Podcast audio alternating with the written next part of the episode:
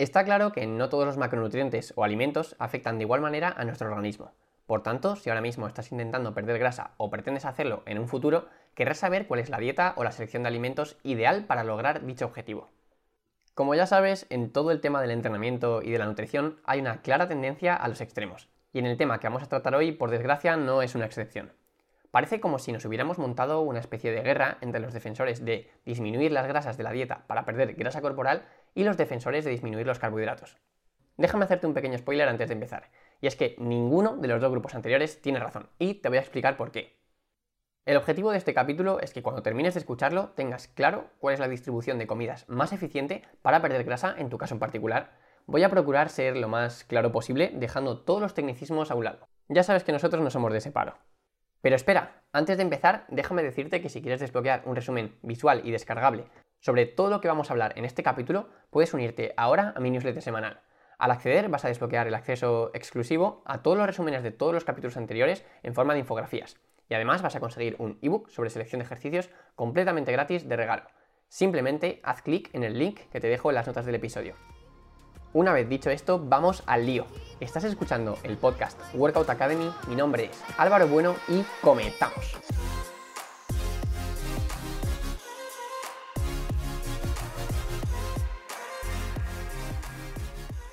Antes de empezar a plantearnos si deberíamos disminuir más las grasas o los carbohidratos de nuestra dieta, debemos tener una cosa grabada a fuego, y es que la proteína es lo primero. Si hay algo en lo que todo el mundo está de acuerdo, es en que mantener un gran consumo de proteína durante una etapa de pérdida de grasa es crucial para tener éxito. Si esto que te acabo de decir no te convence del todo, te voy a dar a continuación unas cuantas razones por las que deberías priorizar este macronutriente al máximo. En primer lugar, la proteína es el macronutriente más saciante. Imagina que tienes dos platos con exactamente las mismas kilocalorías delante de ti. Uno de ellos contiene únicamente grasas y carbohidratos y el otro contiene únicamente proteína. Pues bien, si te decantas por el plato de proteína podrás estar seguro de sentirte más saciado al terminar de comer.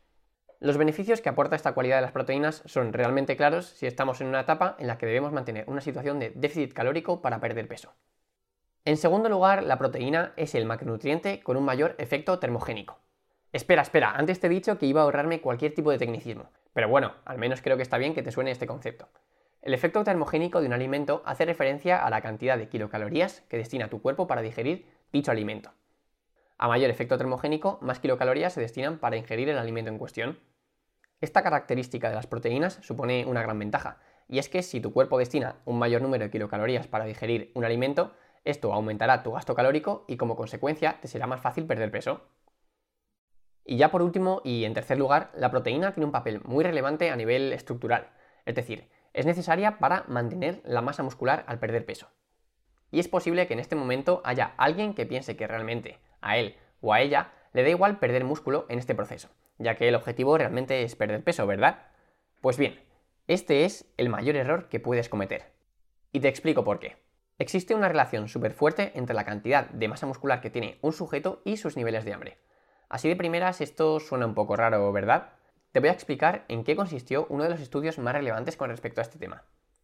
Para confirmar la hipótesis inicial, se dividió a una muestra de participantes en dos grupos.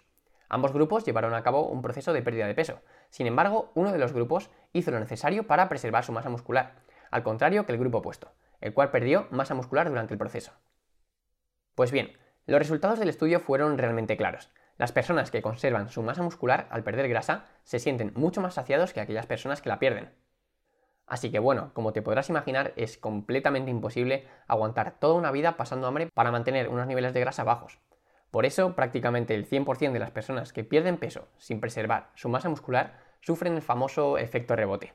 Es decir, vuelven a ganar peso a lo largo del tiempo. Así que bueno, dicho esto, no sé si habré sido capaz de convencerte de la importancia de la proteína. Espero que sí.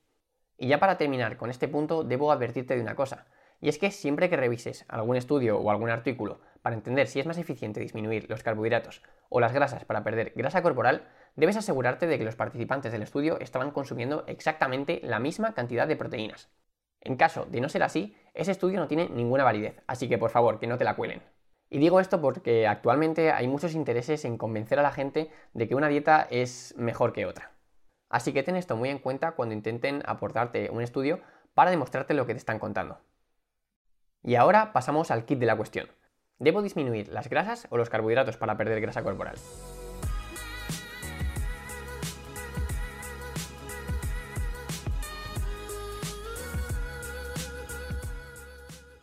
Este tema siempre ha sido de un gran interés, por lo que tenemos la suerte de contar con multitud de estudios que han tratado de dar una respuesta a esta pregunta.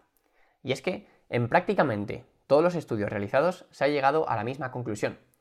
No existe diferencia en la pérdida de peso a largo plazo entre dietas bajas en grasa o bajas en carbohidratos, siempre y cuando la proteína consumida es similar. Entonces, ¿ya está? ¿Tanto rollo para decir que una dieta baja en carbohidratos tiene los mismos efectos que una dieta baja en grasas? Pues tranquilo porque esto no se acaba aquí. Esta conclusión es aplicable a la gran parte de la población, pero existen algunos casos en los que será más apropiado un tipo de dieta que otra.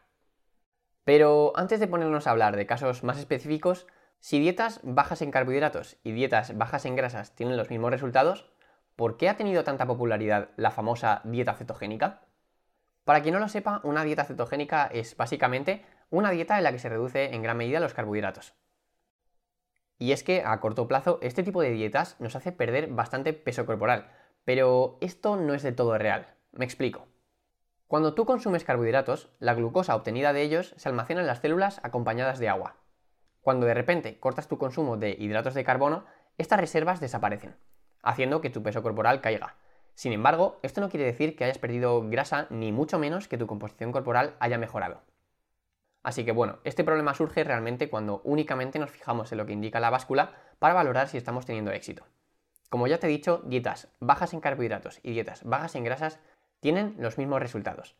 Así que no te dejes engañar por el cortoplacismo de tu báscula y no te fíes nunca de alguien que te promete perder peso en muy poco tiempo. Una vez aclarado esto, como ya te he dicho antes, hay ciertos casos en los que es más apropiado decantarse por una dieta que otra.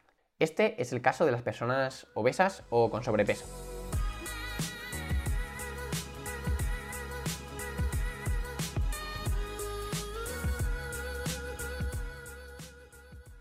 En el estudio de Gardner en 2018 se comprobó lo siguiente.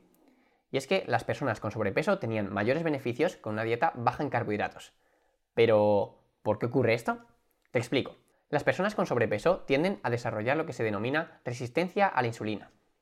No te asustes con este término. Sé que suena un poco complejo, pero esto es básicamente que la glucosa proveniente de los carbohidratos no puede entrar en las células y se queda en la sangre.